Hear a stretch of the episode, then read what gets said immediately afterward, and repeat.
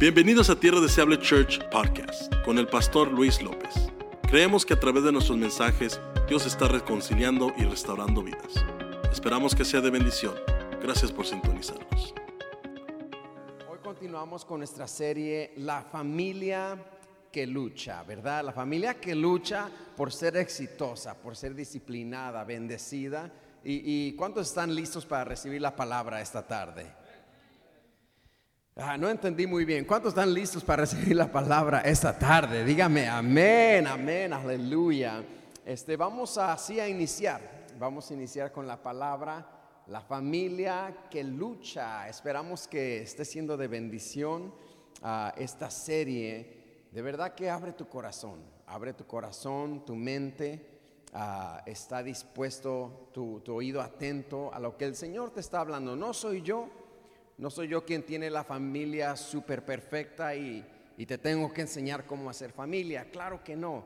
Pero sí es la palabra de Dios que nos está enseñando cómo podemos ser una familia mejor. Amén. Así de que ya hablamos acerca de cómo la dinámica familiar será edificada o derribada a través de relaciones saludables. Lo repito, la dinámica familiar es edificada o derribada de acuerdo a qué tan saludables estén las relaciones en el mismo hogar o en la misma familia. La premisa general que he estado usando aquí es de que no podemos ser familias super mega espléndidas en público y andar peleando en privado. Come on, somebody, right? No podemos ser familias de doble vida. No podemos ser un pan de Dios en público y en privado no nos aguantamos. El cristiano ha queriendo o sin querer comprado esa idea de que eso está bien. Es normal. Hasta en las mejores familias pasa, pastor. Ah, pero eso no es normal. No creo que eso agrade a Dios, que seamos de un modo en público y de otro modo en privado. Entendiendo obviamente que hay problemas, entendiendo obviamente que hay conversaciones que se tienen que manejar en privado, no negamos eso, pero la esencia familiar, el respeto, la forma de hablarnos, porque hay quienes, hoy vamos a hablar de los hijos, a quienes a sus hijos en público le habla, es un tesoro su hijo, pero entrando al carro es otra cosa. Y eso no agrada a Dios, eso no son familias que agradan a Dios. Hablamos ya de los cónyuges, cómo nos tenemos que someter unos a otros. Hablamos ya de ordenar nuestras finanzas. Y, dije yo, de nada nos sirve un, o de poco, no de nada, de poco nos sirve un servicio súper mega Pentecostés aquí, explosión de gloria, unción de lo alto, aquí en la iglesia, solamente para llegar a casa y, discutir por las finanzas. entonces hablamos de cómo ordenar nuestras finanzas.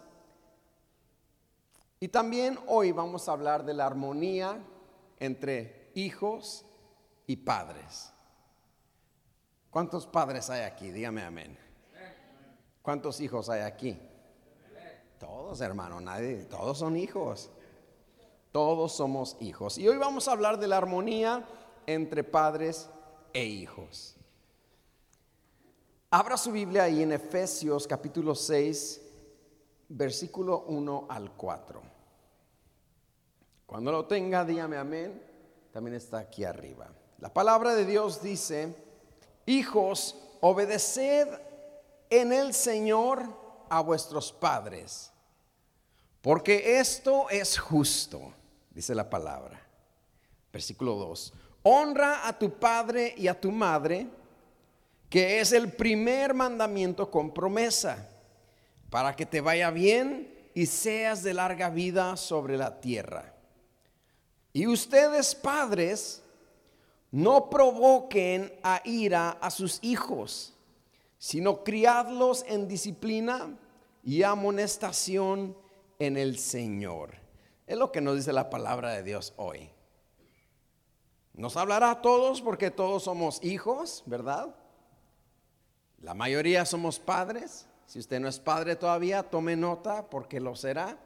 Y aquí el Señor nos habla de esta parte de la familia entre padres e hijos. Primero se dirige hacia los hijos y dice, hijos, obedezcan a vuestros padres. Y esta, este punto va un poco más dirigido a los hijos menores de edad. Yo les dije la semana pasada, traigan a sus hijos, no sé quién los trajo, pero le dije, traiga a sus hijos para que platiquemos con ellos. Dice, hijos, obedezcan a sus padres y le digo, está más dirigido hacia los hijos menores de edad que viven con sus padres. Tiene que obedecer a su padre y a su madre. El hijo que aún vive en casa tiene por mandamiento de Dios aquí en su palabra, tiene que obedecer al padre, tiene que obedecer a su madre. Y a los padres nos toca a nosotros hacer cumplir esto. Yo tengo dos hijas, no sé cuántos tiene usted, pero no nos podemos excusar con decir, es que no me hace caso, pastor. Es que nos toca como padres asegurarnos que esto se lleve a cabo, que los hijos estén obedeciendo. Es que no quiere. Yo oigo tanto hermano así, hermano, que, ¿y su hijo hoy no viene a la iglesia? No quiere. Y tiene 13 años. ¿Cómo que no quiere? Tráigaselo.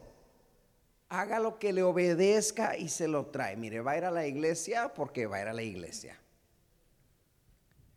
Y le toca al padre o a los padres hacer cumplir esto.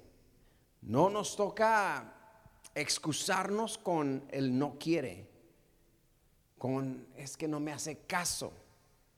Órele al Señor que le, que le dé autoridad y que le ayude a manejar esta situación.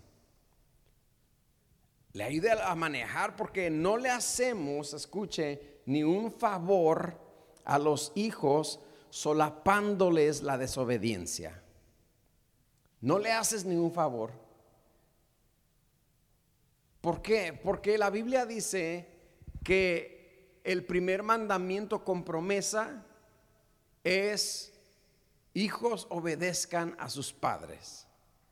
Y si nosotros les solapamos a los hijos la desobediencia, les privamos de la promesa de Dios, que dice para que se, para que te vaya bien. ¿Cuántos quieren que a sus hijos les vaya bien? Dígame amén. Ah, dígame en serio, ¿cuántos quieren que a sus hijos les vaya bien? Enséñelos a obedecer. Lo dice la Biblia. Hijos obedezcan a sus padres. Porque es el primer mandamiento con promesa para que te vaya bien. Si hay unos hijos aquí, quieres que te vaya bien, obedece a tus padres. Diga usted, mis hijos no están aquí, entonces ayúdelos a obedecer, porque solapándoles la desobediencia, les priva de la promesa de Dios, les priva de que les vaya bien en la vida. Así de sencillo. Es el primer mandamiento con promesa para que te vaya bien y seas de larga vida en la tierra. ¿Cuántos creen eso? Como que no lo creemos de larga vida. depende, pastor, porque si empieza uno a razonar todo. La promesa es de que si obedeces a tus padres, serás de larga vida en la tierra. Te irá bien.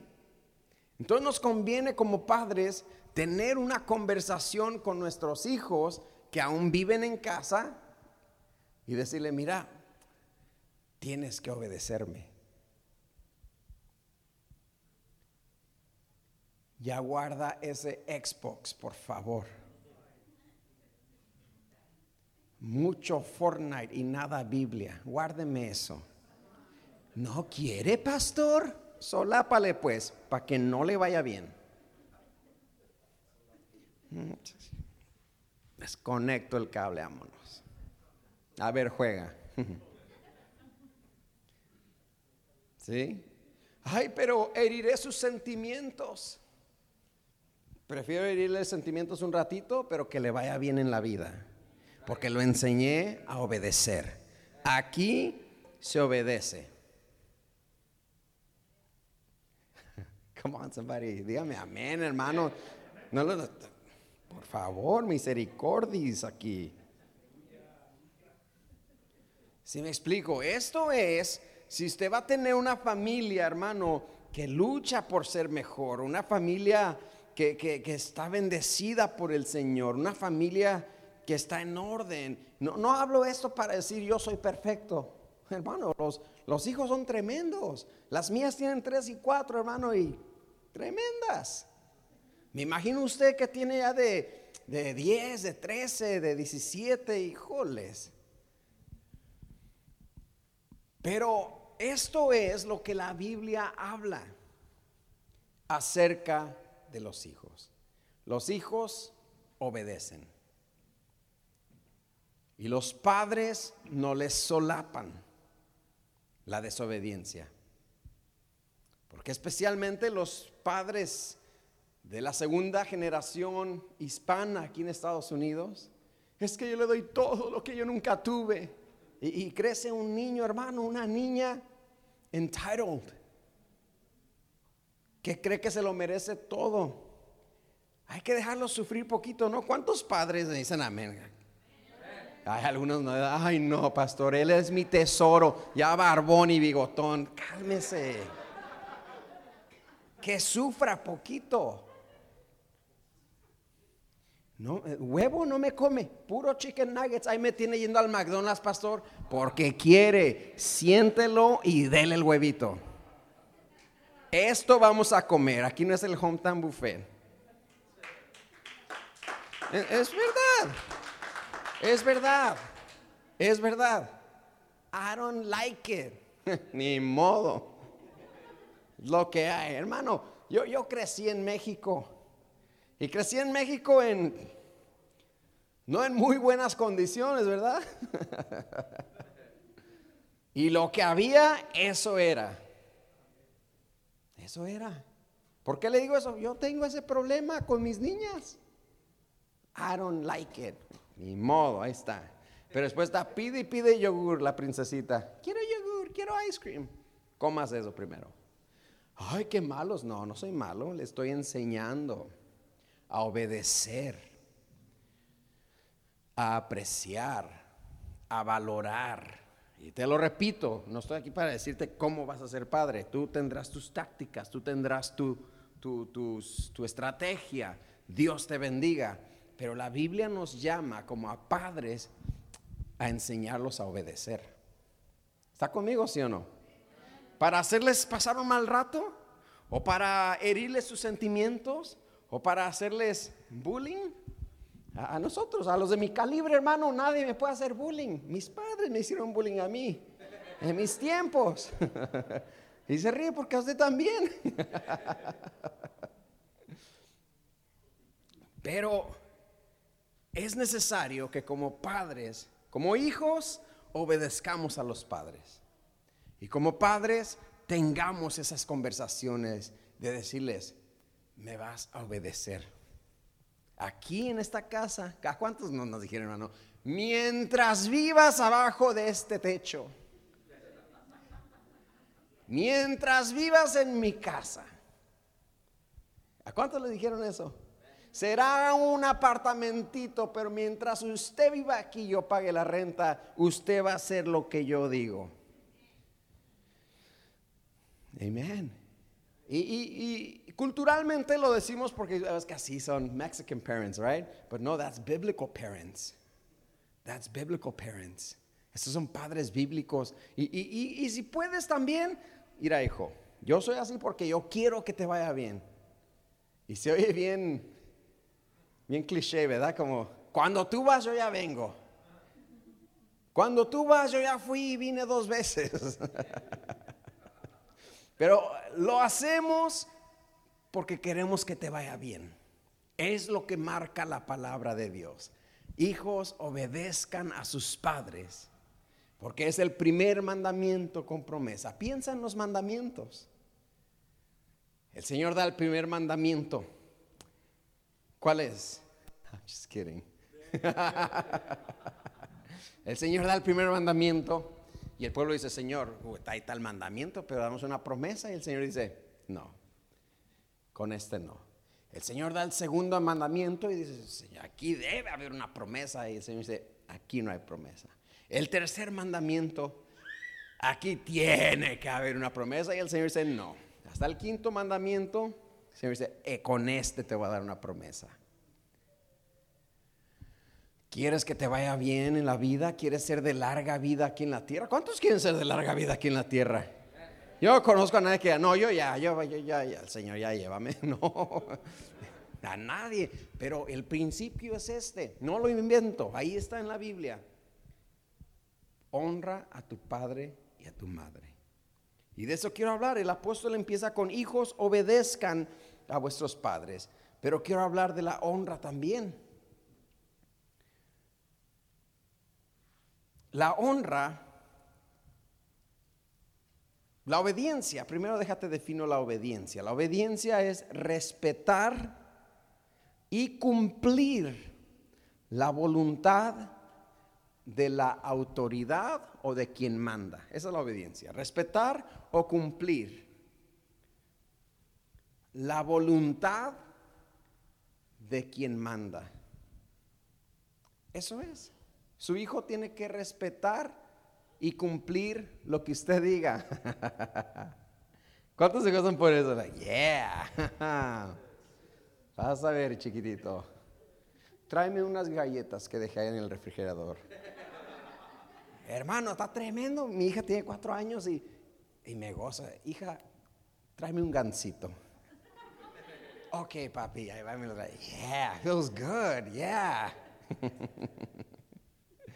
La obediencia es respetar y cumplir la voluntad de la autoridad.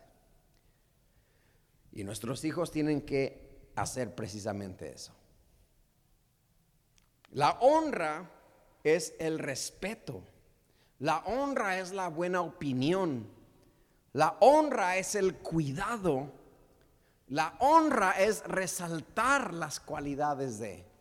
Esa es la honra honra a tu padre. Y esta se nos aplica, se, aplica para los hijos en casa menores de edad, pero también se aplica para los hijos mayores que aún ya tienen su propia familia. ¿Sí? Obedecer a nuestros padres quizás quedó limitado a cuando estábamos en casa. Pero el honrar a nuestros padres, esa nos sigue todos los días de nuestra vida, mientras nuestros padres vivan pero yo ya tengo hijos, honre a su padre y a su madre. Vivas con ellos o no, el mandamiento es honrarlos. La Biblia no dice mientras vives con ellos bajo su humilde techo. La Biblia es general y tenemos que honrar a nuestros padres. ¿Sí? Eso es lo que la Biblia dice, honra a tus padres y a tu madre. Honrar quiere decir respetarlos. Honrar quiere decir tener buena opinión de ellos. Hablar bien de nuestros padres. Honrar quiere decir cuidarlos. Y creo que todos aquí, si tus padres viven, tienes esa oportunidad de cuidarlos, de honrarlos, de respetarlos, de hablar bien de ellos, de resaltar sus cualidades pastor, pero usted no conoce a mis padres. Ellos eran así, así, así. Honralos. Estoy seguro que por ahí tuvieron cualidades. Y resalta esas cualidades. Quizás no fueron los padres perfectos, quizás no fue la madre perfecta, pero por ahí tuvo que haber algunas cualidades. Resáltalas. Eso es honrar a tus padres y eso es honrar este mandamiento. Te preguntaba hace un instante, ¿quieres que le vaya bien a tus hijos? Todos dijeron, amén. Enséñalos a obedecer. ¿Quieres que te vaya bien a ti? ¿Cuántos dicen amén? Entonces honre a su padre y a su madre. Honremos a nuestros padres. Hablemos bien de ellos. Mira, mis padres haya sido lo que haya sido, pero me dieron esto. Mira, mis padres como pudieron ahí de panzazo, pero nunca me fui a dormir sin comer. Mira, mis padres nos tenían un apartamentito a todos, éramos 17 de familia y ahí todos, pero nunca dormimos en la calle. ¿Me explico? Eso es hablar bien de ellos, eso es honrar porque quiero que me vaya bien. Esto es un principio, esto es un mandamiento, esta es una promesa que si nosotros honramos a nuestros padres, a nuestros viejitos, ¿verdad? Nos va a ir bien. ¿Cuántos creen eso? A veces como que no lo creemos o se nos olvida. Y esta tarde quiero recordarte que enseñemos a nuestros hijos a obedecer y nosotros, hijos grandes, bigotones, casados, honremos a nuestros padres. Para que nos vaya bien. Honremos a nuestros padres. Ya dijimos respetándolos, teniendo buena opinión cuidando de ellos con una ayuda económica, no abandonarlos. Porque en verdad estamos en deuda con nuestros padres. ¿Cuántos están de acuerdo conmigo? De verdad. O no me diga que usted se hacía su teta usted los, al año y medio. Ay, tengo hambre. Ahí está. No, ellos se lo hicieron honrémoslos. Pero no hablamos nosotros, pastor, no tenemos una buena... Hoy es tu día de arreglar esa relación. Hoy es tu día de decir, ¿sabes qué? Voy a poner el pasado en el pasado y voy a empezar a honrar a mis padres. Lo repito, quizás no fueron perfectos. Quizás no te hablaron de la manera correcta, quizás no nos asesoraron como tú querías, pero son nuestros padres y la Biblia nos llama a honrarlos. Lléguele y iré iré pa. Ahí están 20 dolaritos, no sé para qué, pero se los quería regalar. Honralos. Yo sabía que iba a ser de dinero, está diciendo usted, ¿verdad? Sabía que había gato encerrado aquí. No lo digo yo, lo, dijo mismo Jesús. Ahí vaya conmigo a Mateo 15:3. Mateo 15:3 dice, respondiendo Jesús les dijo, ¿por qué también ustedes quebrantan el mandamiento de Dios por vuestra tradición? Porque Dios mandó diciendo, honra a tu padre y a tu madre. El que maldiga al padre o a la madre muera irremisiblemente. Pero ustedes dicen, cualquiera que diga a su padre o a su madre, esto es mi ofrenda a Dios, todo con lo que podía ayudarte. O sea, Jesús está hablando con los fariseos aquí. Y ellos tenían tradiciones de que religiosamente tenían que ser sin faltar a sus ofrendas, ¿verdad? Pero era algo religioso, ni era del corazón, era una costumbre. Y les dice Jesús, ustedes, en vez de ayudar a sus padres económicamente, les dicen, oh no, mira, papá, amá, te ayudaría, pero es mi ofrenda, les decía Jesús aquí. Y con eso Jesús nos habla. Y si miramos profundamente y lo escudriñamos, Jesús está diciendo, ayuden a sus padres también económicamente. No sean religiosos y decirles, oh, mira, te ayudaría, pero ¿cuántas veces le hemos dicho así a los padres? Amá, te ayudaría, pero... Papá, te ayudaría, pero esto. Si tuviera, te diera. Y eso es algo que podemos rescatar, el honrar a nuestros padres. yo no le voy a dar todo mi cheque, no te estamos diciendo que es todo su cheque, pero sí te aseguro que tus padres estarán contentos con un detalle. Te traje esto. Mira, me acordé de ti, te traje esto. Ah, papá, tienes gas, toma. Te voy a dar para tu gasolina. Algo sencillo, pero podemos rescatar esto, sí o no. El honrar a nuestros. Esto forma parte de la dinámica familiar. Esto es parte de ser familias ordenadas, familias que agradan a Dios. ¿Tú crees que el Señor no, no se deleita cuando ve esto? Cuando ve que sus hijos están, yo voy a bendecir a mis padres. Mis padres viven en México. Y en la mayor de mis posibilidades, me aseguro que les envío algo. Ahí le va, ma. No es mucho, pero mire, ahí le va. Ahí le va para que se vayan a, tomar un refresco en bolsita. para que se vayan a, a, comer una torta ahogada. Come on, somebody. Yes. Amen. Come on, somebody. Ahí le va para que se vaya a San Juan de Dios. Se van a caminar, sí. Todo eso es bendición. Y creo que se puede rescatar, decir, ahí le va, tenga, no es mucho, pero aquí va. Estoy agradecido con ustedes. ¿Cuántos están agradecidos con sus padres? Díganme amén. De verdad, ¿cuántos dicen, yes, thank you mom, thank you dad? You guys are amazing. No solamente el día de los padres, ni el día de las madres. Ay, mi mamá. Todos los días. Ay, mi papá. Todos los días. Si ya no los tienes con vida, recuerda sus cualidades de las que te puedas recordar. Pero eso es parte de honrar a nuestros padres, de honrar a nuestra madre.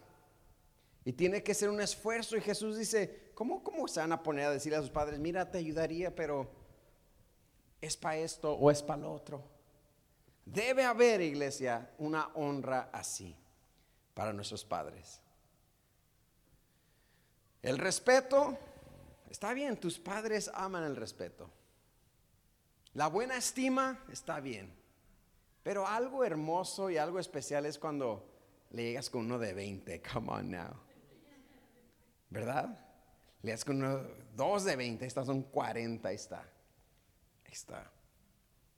Y, hasta, y después, amá, ¿me los prestas? amá, te di 40, pero no tengo para el gas. ¿Me los prestas? Después los otra vez.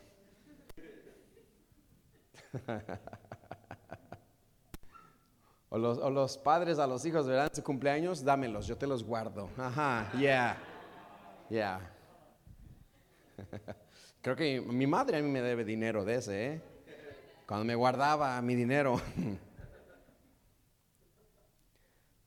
Pero esto, iglesia, es bíblico. Punto número uno, ¿qué es? Enseñar a nuestros hijos a obedecernos, porque no les hacemos ningún favor solapando la desobediencia. Y número dos, nosotros honrar a nuestros padres. Hay una bendición especial cuando haces eso. Hay una bendición sobre ti cuando tú lo haces.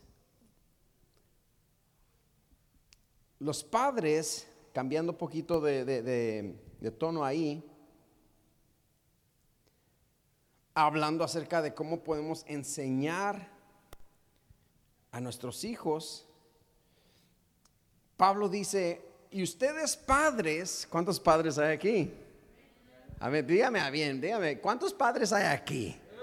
Ok, cool. Padres y madres, ¿cuántos hay aquí? Ok, ok, good. Dice, ustedes, primero le habla a los hijos, hijos, pórtense bien y háganle caso a sus padres. Y los padres dicen, amén, ya ves, te dije. Yo veo acá, I told you, I told you. Sí, ahí lo tiene, mire, sentadito, para que, para que aprenda. Aquí quédate. Y amén. Pero ahora nos habla a los padres, a ver, y ustedes padres, no provoquen a ira a sus hijos. En español es, ustedes padres no hagan enojar a sus hijos. No van a decir amén, yo sé. Ustedes padres no hagan enojar a sus hijos. ¿Cómo puedo hacer enojar a mi hijo? Y no es para que a mí no me importa si se enoja, aquí el que mando soy yo. Esa actitud, por muy poderosa que te haga sentir y por muy poderoso que te haga sentir, no es bíblica. El apóstol Pablo nos dice, ustedes padres de familia no hagan enojar a sus hijos. ¿Cuántos han hecho enojar a sus hijos? ¿Cuántos han hecho enojar a sus hijos a propósito? Ah, come on. Y, te ríes, pero es hermano, dice la Biblia, no provoquen, no hagan enojar a sus hijos. ¿Cómo puedo hacer enojar a mi hijo? Falta de armonía matrimonial. Cuando no hay armonía en el matrimonio, los hijos pueden percibir o interpretar eso de la manera equivocada y provoca en ellos un enojo. Come on, parents. El pelear y discutir en frente de los hijos, big no. Porque los hijos interpretan y procesan eso de una manera equivocada y provoca un enojo. Y de repente tienes hijos enojados, desobedientes, que tú dices, pero ¿qué hice mal? Eh, todas esas peleadotas que te echaste enfrente de ellos. Todos esos pleitísimos que te aventaste enfrente de ellos. Ellos no, tú no lo quisiste hacer así, pero ellos lo interpretaron así y creó en ellos un enojo. Padres, no hagan enojar a sus hijos. ¿Cómo puedo hacer enojar a mi hijo?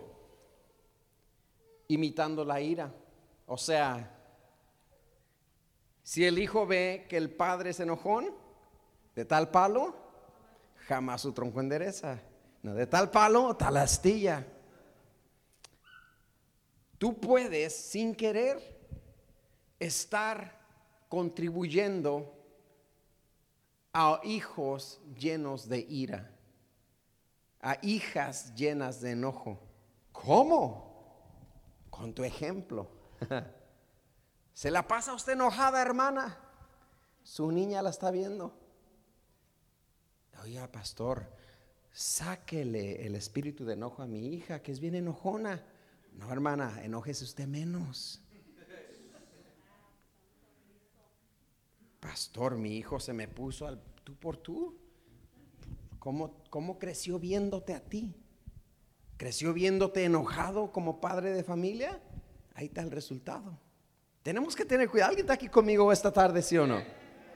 Tenemos que tener cuidado. Estamos hablando de la familia. La familia que lucha, no peluche, la familia que lucha. Imitando, los hijos nos imitan. Padres enojones, hijos enojones. Padres que reniegan, hijos que van a renegar. Padres que son amables y pasivos y un pan de Dios, hijos que serán amables, pasivos y un panecito de Dios. Si me explico? No hagan enojar a sus hijos, dice la Biblia. ¿Cómo puede ser esto? Disciplinándolos constantemente bajo enojo. Una cosa es disciplinar a nuestros hijos y una cosa es disciplinar a nuestros hijos con enojo, donde perdiste el control y tráeme esa chancla, la chancla del cable, de la plancha, el gancho, lo que encontraste con eso. Y disciplinando a los hijos bajo enojo, crea en ellos también un enojo. Disciplinar con enojo puede ser percibido por su hijo como un ataque personal. La disciplina es buena, pero no la disciplina bajo enojo. Es el ejemplo de la mascarilla de, oxígeno en un avión. Y esto te lo dirán en la terapia de padre a hijo. Cuando vas en un avión y hay turbulencia y la cabina pierde presión, se nos indica a que primero nos pongamos nosotros nuestra mascarilla de oxígeno antes de ayudar a cualquier otra persona. Lo mismo aplica con nuestros hijos. El hijo está enojado, le hizo un berrinche, le quebró el, el, vaso de la vitrina, le quebró el recuerdo de la quinceñera de 1992 de la hija de la tía Lupita, que usted lo guardaba ahí, se lo quebró. El hijo está enojado, usted está enojado, enojada, y, ahora el esposo está enojado, y ahora todos están enojados, y vas y vámonos, y súbase, y todos enojados. Póngase su mascarilla primero. Cálmese usted, porque su hijo no se va a calmar. Me calmo yo y voy a disciplinar a mi hijo con cordura. Me pongo mi mascarilla yo primero. Porque de qué nos sirve un hogar todos gritando al mismo tiempo. Ya conmigo, me voy a poner mi mascarilla. No la del COVID, la de oxígeno. La de oxígeno. ¿Sí? Eso, estamos hablando de no hacer enojar a nuestros hijos. Y, como hispanos decimos, a mí no me importa que se enoje. De enojo no se va a morir. De madre, cuando lloraban, que al cabo no llora sangre, llora. y esa es la cultura de donde venimos. Pero la Biblia dice, no los hagan enojar. No provoquen a ira a sus hijos, siendo regañones, hablando de la disciplina, siendo inconsistentes con la disciplina. Es que si vas a disciplinar a tus hijos, si vamos a disciplinar a nuestros hijos, tiene que haber una consistencia, tiene que haber un patrón marcado. Porque si no vas a confundir a tu hijo y vas a decir, bueno, la otra vez me lo aceptaste y yo, y no, ¿qué, ¿qué está pasando? Tiene que haber una consistencia. Like, okay, I know that's a big no. I'm going to get smacked because I already know. Pero si hay inconsistencia, tu hijo también estará inconsistente, inconstante. Y tiene que haber un patrón marcado. ¿Cómo puedo hacer enojar a mi hijo? Esta está buena. No admitir que está usted equivocado. Como padre, especialmente los que tienen teenagers. Admit that you're wrong as a parent. That's fine. Pero si tu hijo da vergüenza o no. Like, yeah, I was wrong. Sorry, sorry. Like, no, yo soy tu madre y yo no me equivoco. Aunque usted sabe que se no. Y eso provoca ira en los hijos. ¿Me explico, sí o no? ¿Qué más puede hacer enojar a nuestros hijos? Comparaciones con otros. No compare a sus hijos con sus hermanos, ni con los vecinos, ni con los primos. Ay, ¿por qué no me saliste como Josuecito? Él, él sí, él sí. ¿Por qué no me saliste como tu prima. ¿Por qué no eres como tu hermano? no, that, honestly, eso lastima a los hijos y crea una ira en tu hijo. Y ahora no sabes, y, ahora qué tienes, mira, enojítame esa cara. Es que you caused it by comparing them. No comparemos a nuestros hijos corrigiéndoles en presencia de otros. Mejor sea profético. Mi madre era profética. Vas a ver.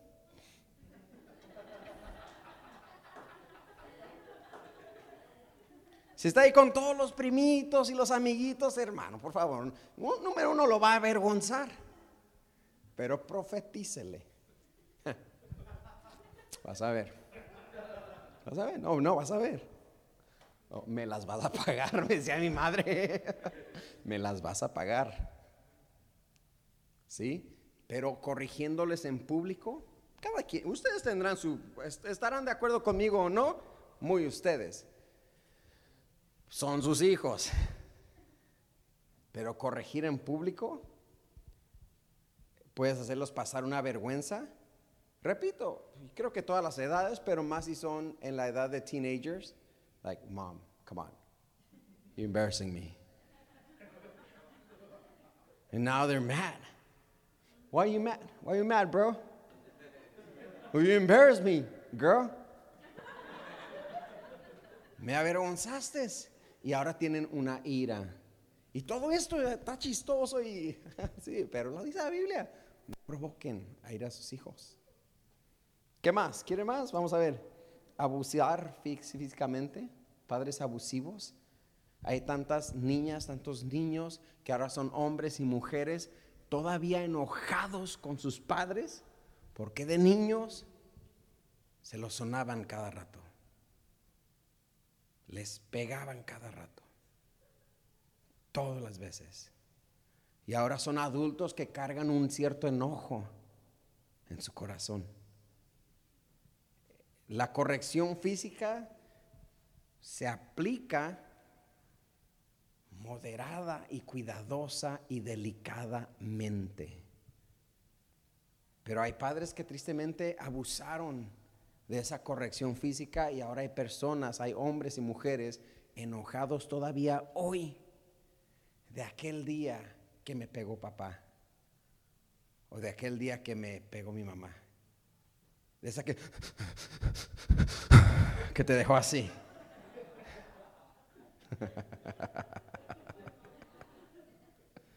¿Verdad?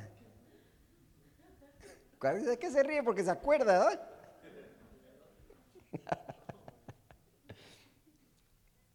¿Cómo puedo provocar ir a mis hijos? Teniendo expectativas irreales. Que quieres que sean unos perfectos. Poniendo para ellos expectativas no reales. Son niños. Y no quiero que te manches esa camiseta. Tiene dos años, se va a manchar. Se va a manchar. Ay de ti si me manchas esa camiseta de chocolate. Dos añitos se va a manchar de chocolate, de yogur y de jugo. Expectativas irreales. No quiero que me ensucien esta casa. Son niños, van a jugar. ¿Qué les dije? Son expectativas irreales. Les comparto yo. Soy padre nuevo. Muchos de ustedes me pueden enseñar y me, puedo sentar y pedirles consejo a ustedes. Pero yo, yo cuando, cuando soy padre nuevo, al principio de nuestro matrimonio con mi esposa duramos dos años, casi tres, sin niños. Y el apartamento siempre limpio, todo en su lugar, todo en orden. Tuvimos nuestras hijas y empezaron a tener juguetes, desordenar. Y llegaba yo del trabajo a casa y me enojaba, decía, oh my God, oh, so many toys. And it was frustrating. ¿Y por qué no pueden?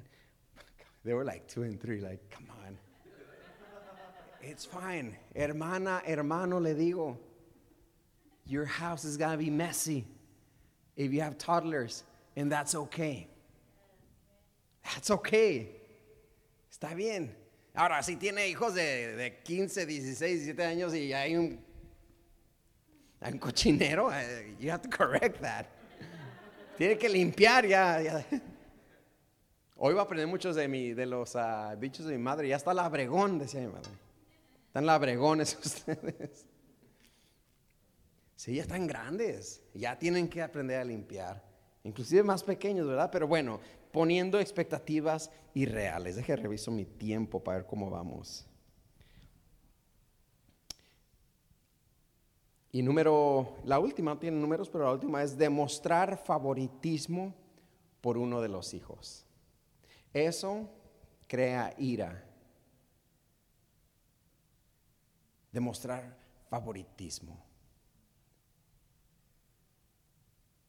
Yo tengo dos, dos de mis hermanos están aquí y, y, yo sé que yo soy el favorito. Y ellos lo saben. I'm just kidding, you guys. No, I'm just kidding. I'm kidding.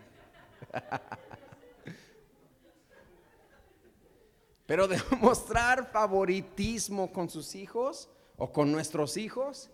¿Cuántos padres tienen un favorito? Alce la mano como se llama. nadie la va a alzar, ¿verdad?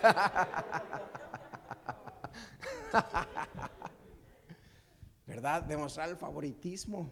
Eso crea una ira, un enojo. ¿Se dan cuenta, hermano? ¿Se dan cuenta? Los, hijos se darán cuenta. Los hijos lo ven y dicen, ah, a mí me trata diferente. Y uno sin querer dice, no, yo los amo a todos igual, dice toda madre, ¿verdad? ¿Quién es favorito? Todos son mis favoritos, a todos los quiero igual. Y eso, el favoritismo, existe en las familias y lastima a muchos. ¿Cuántos de aquí son el favorito de su mamá? Come on, let, me see, let me see. ¿Cuántos cuántos, alce su mano bien así para que participe conmigo? ¿Cuántos de ustedes creen que son el favorito o la favorita de sus padres? Ay, todos los favoritos. Los preferitis, ¿verdad? Pero eso, ustedes calzaron la mano, son los culpables del dolor que tienen sus hermanos. Ah, no,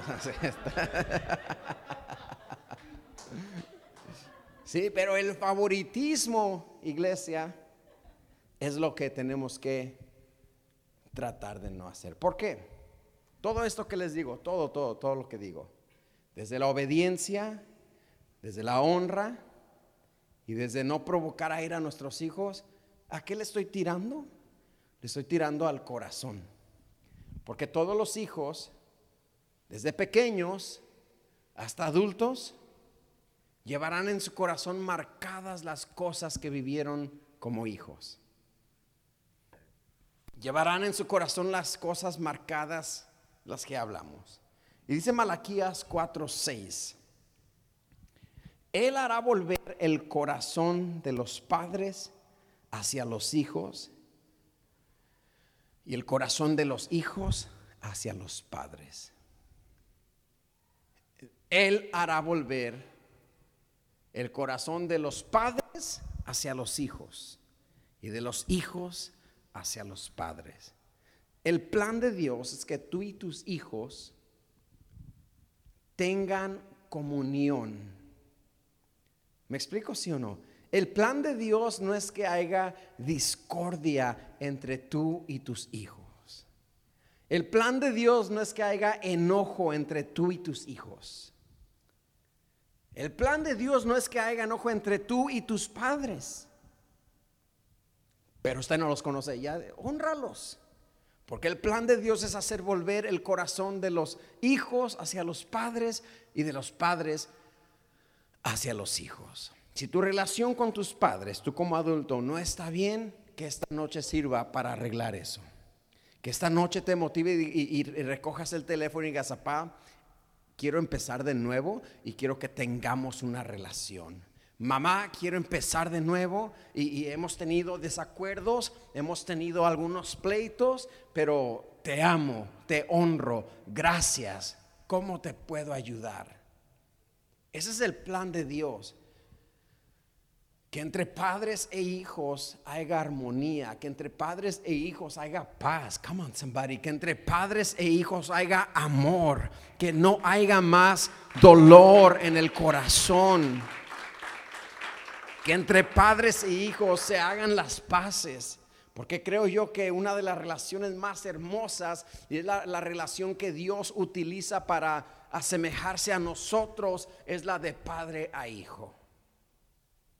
Y, si hay una relación quebrantada entre padre a hijo o madre a hijos, es muy probable que tengas una idea quebrantada acerca de Dios como Padre. Me explico. Si tienes una relación, lo voy a repetir, quebrantada entre padre e hijo, y no hablo del sexo masculino, o madre e hija, es muy probable que haya una idea no bien desarrollada acerca de Dios como tu Padre. A los que son padres aquí, asegúrense que sean padres tan buenos que sus hijos crezcan y tengan una buena idea del Padre Celestial. Trata de ser un padre, una madre tan buena que ellos tengan, tus hijos, una idea hermosa de cuando Dios nos trata como hijos. Es difícil de hacer, pero Dios dice que Él puede obrar. El caso no está perdido. Tus hijos no están perdidos. La relación no está perdida. Dios puede obrar. Él hará hacer volver el corazón de los padres hacia los hijos y de los hijos hacia los padres. Para terminar, los padres tenemos acceso VIP a la mente de nuestros hijos. Los padres tenemos acceso VIP a la vida de nuestros hijos. Ni sus amigos tienen ese acceso, ni los maestros de la escuela tienen el acceso que tú tienes con tus hijos. Aprovechalo. Aprovechalo. Tenemos un acceso increíble. No podemos culpar al currículum de la escuela, al currículum de, la, de la educación, ni los programas de la iglesia. Porque de repente eso es la, la cuestión, ¿verdad? No, es que la escuela está bien mal ahorita. sí. Bien mal, bien feo. Sí. Ya ni los quiero mandar a la escuela que van a enseñar de esto y del otro. Ay, no. No podemos culpar al distrito escolar por la educación de nuestros hijos, porque la educación es en casa. Los valores se enseñan en casa. El respeto se enseña en casa. La responsabilidad se enseña en casa. Pero les quieren enseñar estas barbaridades, pastor. El discipulado es en casa. Don't, expect the school to disciple your children. Yo quisiera que esta iglesia tuviera más programas para mis hijos porque no saben nada de la Biblia. es tu trabajo, no el de la iglesia. Si, si acaso la iglesia les enseña un 5% a tus hijos, pero todo el otro 95%, ¿de quién es el trabajo? De usted. De usted, mío. Me voy de la iglesia, pastor. Aquí no hay ministerio infantil. Mis hijos no se saben los libros de la Biblia. Enséñeles usted en casa.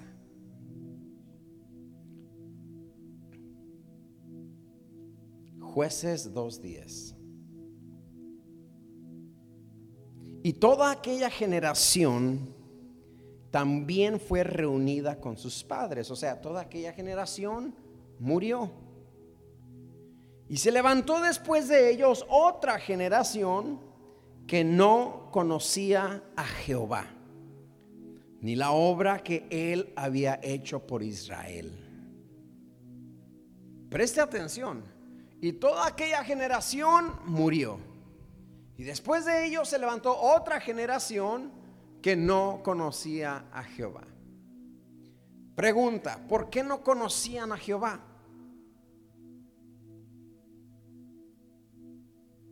Si no conocían a Jehová, estoy seguro que hubo padres que no les enseñaron.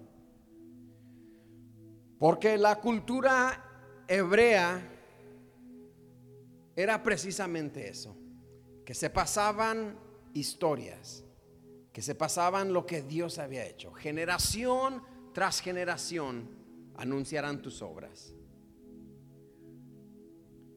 Generación tras... Pero hubo una generación que falló. Una generación no de hijos. Hubo una generación de padres que falló aquí. Falló al no pasar las historias de lo que de quién era Jehová y lo que Jehová había hecho por ellos. No culpemos a la generación. Creo que la culpa la tienen los padres. Y no es esto para que usted sabe aquí, soy pésimo. Yo sabía que yo no era buen padre. No, no, no, no, no, no. Anímese vuelva a tomar control. Vuelva a enseñarle usted a sus hijos. Pero casi no sé nada, lo que sabe, enséñeles. Enséñeles de la Biblia, enséñeles a trabajar, enséñeles la responsabilidad, enséñeles a ahorrar dinero, enséñeles a guardar dinero, enséñeles a, a ganarse el dinero.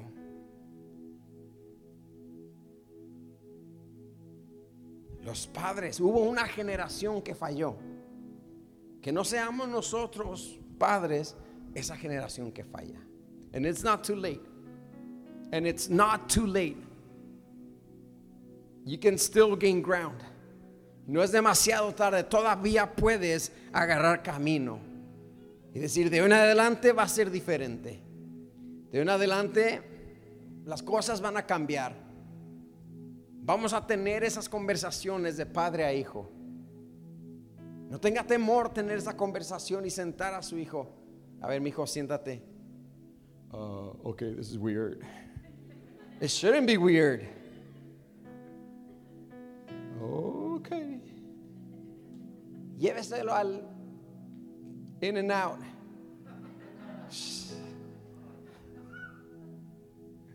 Ya, vente, mijo, vamos a ir tú y yo. Apenas miré a, a alguien acá que sacó a su hija a su primera date. Come on now, that's beautiful. Daddy daughter date. Daddy daughter dance. I've been training for that. I have. Sí, tiene que haber esa relación. Y no es demasiado tarde hoy. Descubre qué hay en el corazón de tus hijos. Descubre qué hay en su mente. Explora sus mentes. Apenas en nuestra reunión de hombres hablábamos de eso, de cuando ves a tus hijos, a tus hijas. Ya en mi ejemplo las veo dormidas. Y, llega en mí un tipo de culpabilidad de decir, man, ya están dormiditas, bien angelitas, princesitas pero no hablé tanto con ellas, no les pregunté cómo se sentían. I didn't explore the little brains, like, oh my God. Y me pongo triste. Pero disfruta el tiempo con tus hijos. Enjoy your time with your kids. Con su hija grande, con su hijo pequeño, con su hijo teenager. Disfrute el tiempo. Explore lo que hay en sus mentes, explore lo que hay en sus corazones y usted va a sentir un gozo, una satisfacción de decir, I did something different today. Hoy hice algo diferente. Hoy fui un mejor padre, tan siquiera poquito, pero hoy fui una mejor madre para mis hijos. Y esto va a edificar la dinámica familiar. La relación entre padre e hijos, el Señor la quiere restaurar. Una iglesia queremos ser tierra deseable church donde tenemos familias saludables, familias exitosas, familias, padres e hijos en comunión, familias con finanzas ordenadas, familias donde hay matrimonios que se respetan, se aman, en público y en privado. Dice amén usted. Dice amén. Para ser esa familia que lucha, de hecho hoy es el fin de esta serie. ¿eh? El fin es hoy. hablamos ya del matrimonio, hablamos ya del rol de la mujer, hablamos ya del rol del hombre que ama a su mujer, hablamos ya de las finanzas y hoy cerramos hablando acerca de los padres y de los hijos. Yo sé que el Señor va a hacer algo poderoso en tu vida. Yo sé que el Señor va a hacer algo poderoso en su familia. Yo sé que el Señor va a volver los corazones de los padres hacia los hijos y los hijos hacia los padres. Póngase de pie y oramos al Señor. Gracias por acompañarnos hoy. Oramos que haya sido motivado y edificado. Para más información, visita nuestra página web tdcchurch.org. Que Dios te bendiga.